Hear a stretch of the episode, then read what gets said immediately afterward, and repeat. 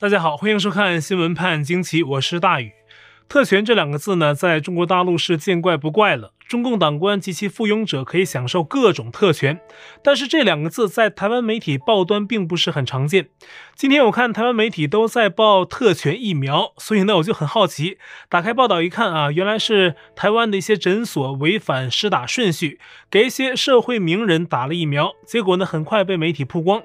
这种事儿啊，要发生在中共治下，可能都不会被爆出来。就算爆出来，也可能不会有人觉得很特别，因为这对中共的那种特权来来说呀，简直是小巫见大巫，不足为奇。但在台湾这个民主社会，影响就比较大。我们简单来了解一下这个台湾媒体爆出的所谓特权疫苗。那么，根据台湾媒体的报道，台湾获得几批外国支援的疫苗，截至六月十一号，已到货的约有二百一十一万剂，由台湾政府分配。而此刻呢，全台湾仍处于防控管控比较严格的三级警戒阶段。那么，想打疫苗的人也很多，但是呢，因为疫苗在目前阶段仍然是有限的。特别是之前哈，所以呢，台湾防疫指挥中心就规定了按类别、按顺序先进行公费施打。目前呢，可以得到公费疫苗接种的一共有七类人，分别是医事人员、防疫人员、高接触风险第一线工作人员、因特殊情形必须出国者，然后还有社会福利工作必要岗位的人员、七十五岁以上的长者，还有维护国家安全和社会运作的必要行业工作者，这么一共七类。合计差不多有三百多万人，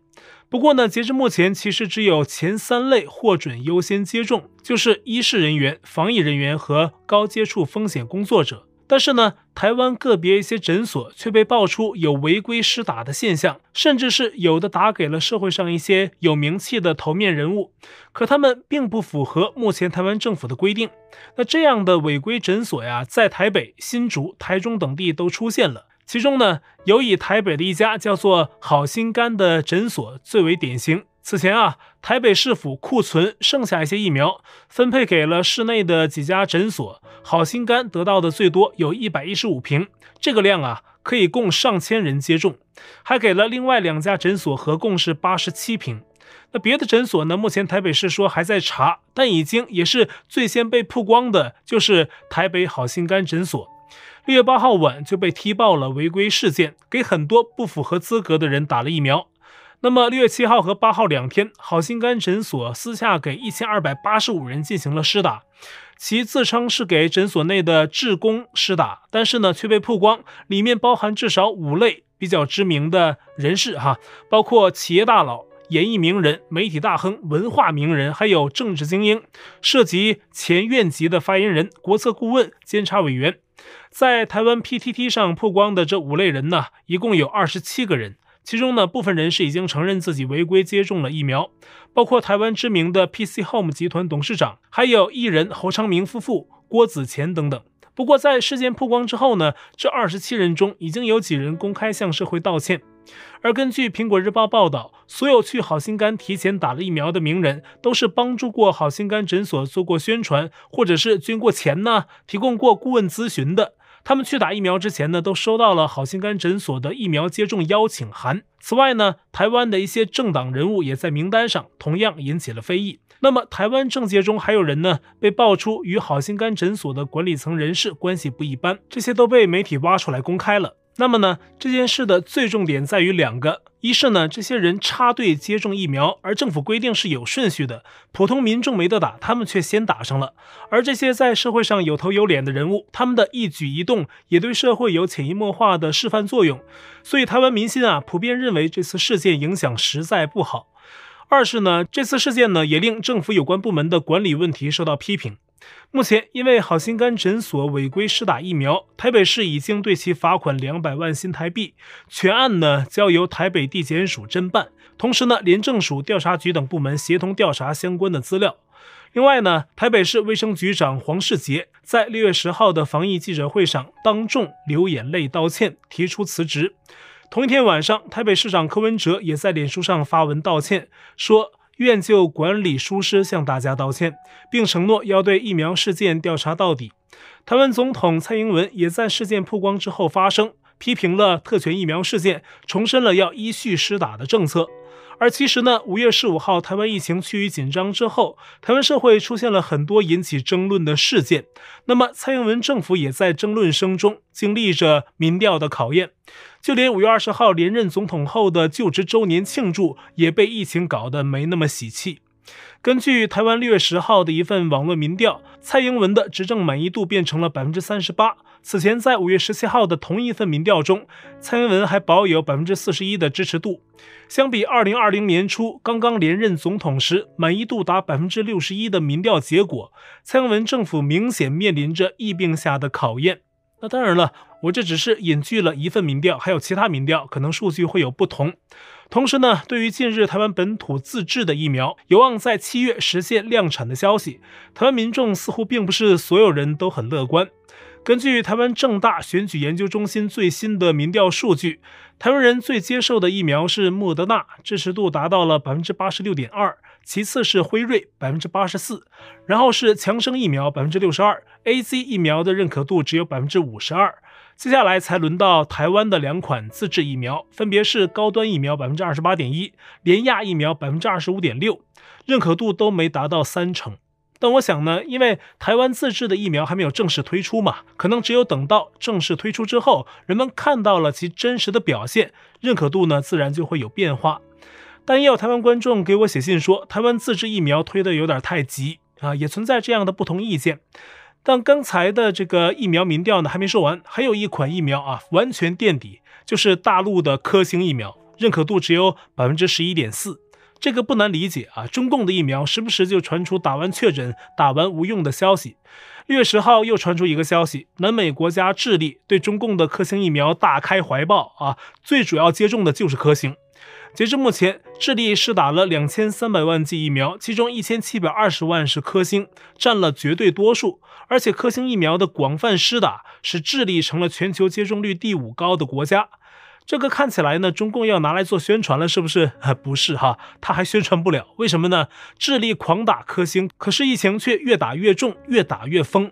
过去两周，智利全国每天新增确诊暴涨了百分之十七，首都地区更严重，达到了百分之二十五。那现在智利首都的重症病房百分之九十八都占满了，其全国护理联合会宣布，他们的各个会员都忙到近于崩溃边缘。六月十号，智利政府宣布，首都圣地亚哥市全面封城。从智利的例子，也就不难理解为什么中共的疫苗在台湾的认可度只有百分之十一点四了。其实不用说国外哈，中国大陆也一样。最近广东省官方暂停了接种疫苗，上海却变换各种招数吸引人们去打疫苗。这两种不同情况反映了同一个问题，就是你这个疫苗到底是来灭火的呢，还是来放火的？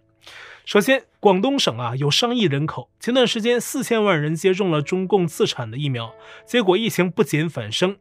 五月三十一号开始，广州、深圳等市啊都先后叫停了疫苗施打。广东佛山市刘先生九号对大纪元说：“打中共的那个疫苗没用。”深圳市民陈先生提到，有广州的医生亲口说，中共疫苗打了也感染，而且广州的感染人数绝不是官方公布的几十例，实际更多，好多人都查出来了，所以广州才那么紧张，多个区域封锁。而此前呢，中共疫苗是三四百块钱一针。到后来开始给免费打了，但是呢，这让人感到的是免费的东西不白来的道理。如果疫苗那么好，怎么从收费那么高一下子变成免费了呢？还不是怕人不去打吗？结果呢，现在喊停了，但是呢，政府自己还没有胆量说出暂停施打疫苗的真正原因，只说是避免民众群聚，所以呢，一般人暂停施打，只开放给医护等所谓的重点人群施打。这个听起来很奇怪哈。那就不群聚嘛，一个一个去接种不就好了吗？所以避免群聚呢，肯定不是真实原因。陈先生呢还透露，广州最近有两个人去上海，都是打过中共疫苗的，结果到了上海就被检查出是阳性，遭到隔离。上海当地媒体也有相关的报道。而中共疫苗在上海引发的又是另一种景象，当地没有暂停疫苗接种，相反啊，是像中国其他一些地方一样推出打疫苗送礼活动，有的打疫苗摊位呢放广播喇叭说，现在打针赠送六百元礼品。有人在上海打疫苗之后，真的得到礼品啊，是两百元钱和一箱牛奶。不少上海人在网上议论说，最近打疫苗的摊位啊，满大街都是啊，几乎隔两公里就有一个，而且呢，摊位间互相还在争接种指标。所以有的摊位呢给你两百元的礼品，有的就发三百，还有就是发六百。那可能呢再下一个就是打一针疫苗赠送一年市长，是吧？那么打疫苗还给送礼，这可真是闻所未闻。天下没有免费的午餐呢。这些事引起人们好多探讨。但有的朋友可能说了，这个手段没那么强制啊，给奖品不也挺好的吗？您得看全貌啊，他在这儿没强制，可是在别的地方可是相当强制，包括上海在内的很多地方啊，你要是没打疫苗，不让你进。比如有的居民小区门口明文规定，没打疫苗不能回家啊，就这样。你说你打不打，可能就不得不打了。反正呢，大陆现在的疫苗政策就是很混乱。一位时事评论员叫戈壁东，他对大纪元说：“中国还有的地区啊，直接禁止打疫苗；还有的地区呢，直接强制打疫苗。”那么另外呢，就像我们刚才说的啊，间接强制的，还有暂停的，反正什么事儿都有。中共政府最近还向全国宣布一个政策，跟各个地方的措施又不一样，宣称呢要在六月十号到三十号之间，全国暂停第一次疫苗接种预约。但是呢，已经打过第一次的人群呢，要进行第二次接种。这听起来呢，给我个感觉啊，就是疫苗有没有效，他们都不知道啊。反正第一批人已经打过了，就试验到底，再打第二针。看看效果，再给另外一批人打啊！大家是不是跟我有同感呢？中共现在可能是也有点手忙脚乱啊！疫苗好不好用成疑，疫情扩散还不止。六月十一号，广州又有两个地区升级为中风险区，这也让广东省目前的风险区总数增加到十八个。其中呢，两个高风险区和十二个中风险区都在广州。另外呢，广州还有三十二个当地的景区关闭。同一天，广东省还宣布。端午节期间，广州、佛山这两个城市的中高风险区的人都禁止擅自离开。那么，广州市的人要出城，必须有四十八小时内阴性证明，还有健康码的绿码。而除了广州、佛山之外的广东省所有其他区域，在端午节期间，如果要出省，那必须出示七十二小时内的阴性证明，这形同封省啊！还有龙舟赛等大型活动呢，也在这个期间被叫停。此外啊，浙江温州的瑞安市出现了一家三口群聚感染的案例，因此呢，从六月十号开始，瑞安市宣布啊全面启动战时应急机制。同一天，温州的万泉镇开始全面管控，也就是封城了。公共文化旅游场所呀全部停业，每家每两天只能有一个人出门采购物资，其他人没有特殊情况都不能外出。同时进行全镇全员的核酸检测，号称不漏一户、不落一人。现在呢，中共病毒给中国人民、给全世界都带来持续的不安，而中共仍不愿配合世界的调查。而现在呢，正当西方国家聚焦武汉病毒实验室的泄露问题时，中共这边的山东大学研究人员却宣称，他们从2019年5月到2020年11月间，在云南省采集了很多蝙蝠粪便、还有尿液以及口腔黏膜样本，又在蝙蝠身上的这些东西里面找到了未曾发现的24种冠状病毒，涉及341个病毒基因组。他们说呀，其中有四种病毒跟目前的中共病毒非常相似。紧接着，这些研究人员就说，这表明与中共病毒密切相关的病毒啊，确实在蝙蝠中传播。因此啊，他们说中共病毒是动物传给人的，不是泄露的。在这么个节骨眼上，发出了这样一个研究结论，提出了这样的声明，什么意图？我想大家都看得很清楚。六月十一号，英美法等七国集团领导人连同欧盟。韩国和澳洲领导人以及远程视讯参与的印度总理，共同在英国康沃尔郡举行了为期三天的 G7 峰会。会上的一大重点就是应对中共的挑战。那么在会上呢，各个欧洲国家都认为中共是系统性的竞争对手。这种态度啊，是最近几十年都很少见的。但是呢，美国的拜登却在近日面对美军士兵的演说中提到说，气候变化才是美国面对的最大威胁。对于深知中共危险的川普来说，这种说法显然是不能接受的。他在六月十号发出声明说，美军的参谋长联席会议上的高级军官们，如果认同美国最大威胁是气候变化，就都应该被开除掉。也是在六月十号，美国参议院对下一财年的国防预算进行听证，谈问题成了重点之一。美军参谋长联席会议主席米利将军啊，刚好出席。他表示啊，中国如果武力侵台，美国政坛会按照《台湾关系法》的决定来回应，并明确说，美军保证有能力保护台湾，阻止对台湾的军事入侵。这是美国军界难得的针对中共侵台的一个比较明确的表态。那么米利并且表示呢，共军想跨过台湾海峡武力攻台是个极度复杂而且困难的事情。美军的实力大家应该都有所了解啊，而且美军周边呢还有很多美国厉害的科技企业支持，有的我们知道，有的知道的不多，但是呢也很有实力。比如美国硅谷有一家叫 Planter 的科技公司，他们研发了一款军事决策软件叫 Gotham，最近就用软件啊实景演绎了共军如果攻台，美军将如何一招制敌。包括其利用卫星侦测到共军行动之后，立即生成了三种反击方式报给美军。随后呢，美军选择其中一种方式，成功化解危机。发布这段短片呢，有对中共喊话的性质在，以威慑中共。而 Planter 曾协助美军追踪本拉登，还分析过阿富汗的炸弹分布情况，帮助美军降低死伤，是一家相当传奇但低调的公司。这样的企业在美国有多少？我们一时都数不过来。而共军的实力啊，实在是令人画问号。自由亚洲电台发布了一段俄罗斯女嘉宾在中国大陆受访的短片，谈到对中共军机歼二零的看法。此女嘉宾呢，讲话温柔，但极其有杀伤力。她用流利的中文先说，看到中共歼二零军机有一种亲切感，为什么呢？我们来听一下。都中国的飞机有很莫名其妙的很亲切感，就是 感觉。在有一个方面特别像苏联的飞机，包括我看了很多俄罗斯的新闻报道说，歼二零用的是俄罗斯停产的发动机，这是真的吗？估计呢，找这位俄罗斯女嘉宾的导演可能没有打听清楚这位嘉宾的背景，这是诚心来砸场子的呀。但是呢，人家说的没错呀，中共军事的不少东西都是偷了外国的技术，或者买了外国淘汰以后的东西，中共的很多功夫都在嘴上。